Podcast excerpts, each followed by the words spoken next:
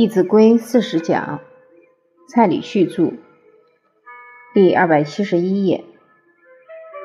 夫妻之间彼此一定要感谢对方的恩德，感谢对方陪自己走完大半的人生。我们男士一定要时时记住，因为有我们的太太帮我们做了一件重大的事情，传宗接代，我们的家族才得以延续。光是这个恩德就报不了，恩欲报，怨欲忘。当夫妻之间常常都想着对方的付出、对方的恩德，一些冲突就容易放下，心里常念恩，看到对方都心生欢喜，哪有可能会处不好？当夫妻都相处得好，那家庭就会和乐融融。汉朝的时候。光武帝有一个臣子叫宋弘，为人非常清廉，做事很负责任。当时宋弘掌管土木工程，这是国家一个很重要的职位。光武帝的姐姐胡杨公主刚好新寡，光武帝想要帮她再找一个丈夫，也希望能从大臣里面挑一个人出来。然后他就问姐姐。所有大臣里面最欣赏谁？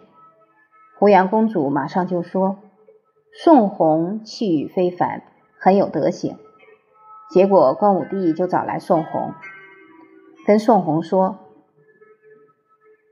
所谓富易交，一个人一有财富之后就会换朋友、换妻子，好像现在的人情有这个趋势。”光武帝想套一下宋弘的意思。看他有没有意愿娶他的姐姐。诸位朋友，假如娶了皇上的姐姐，就是皇亲国戚，瞬间就从臣子变成贵族。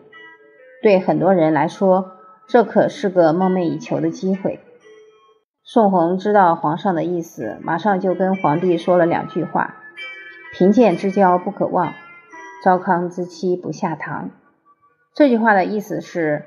我们在困顿、在贫穷、在努力的过程中，有很多的朋友相助；而当我们真正有发展的时候，这些朋友绝对不能忘记。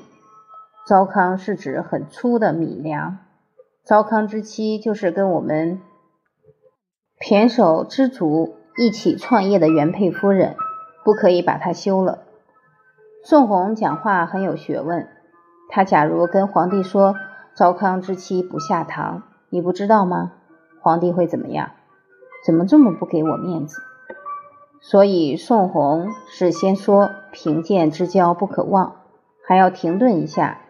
这时皇帝心里会说：对，人生还是要重情义。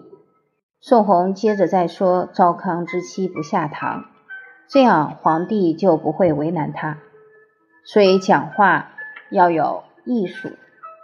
先后顺序很重要，就好像你要去劝一个朋友，你可不可以一见面就说来，今天我给你讲一个缺点，他一定会噎着。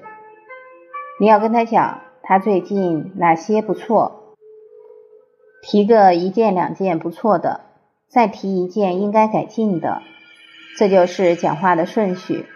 我们要随顺人情。所谓人情练达即文章。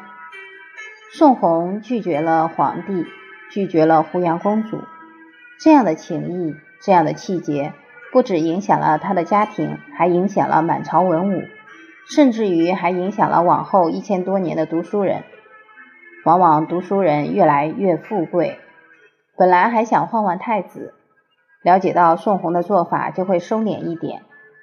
因为这种浩然正气可以屹立在天地之间，我也相信宋弘把这件事拒绝以后，应该有很长一段时间，满朝文武绝对不敢把自己的太太休掉。读书人应有的态度是：动而视为天下道，行而视为天下法，言而视为天下则，时时都抱着学为人师、行为示范的态度。这样，他的行为才能够影响社会风气。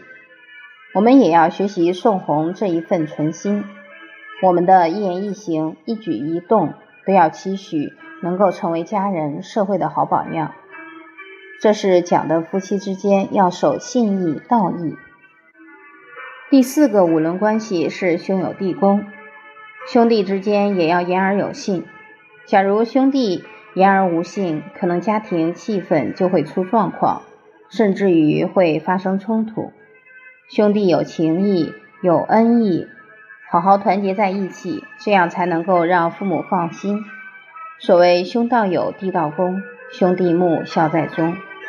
在我的印象当中，父亲也没有告诉我要好好爱护姐姐，也没有听过我父亲跟姐姐说要照顾弟弟。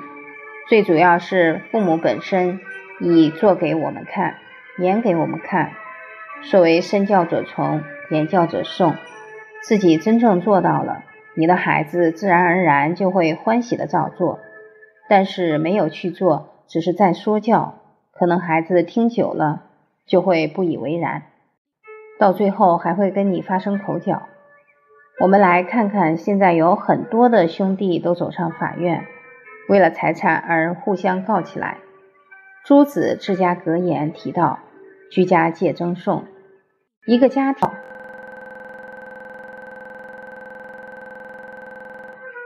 我们说人情国法，人情也要兼顾，因为失了人情就失和，失和了家庭就不可能兴旺。当家庭里面为了财产互相控告，这个钱保证留不住。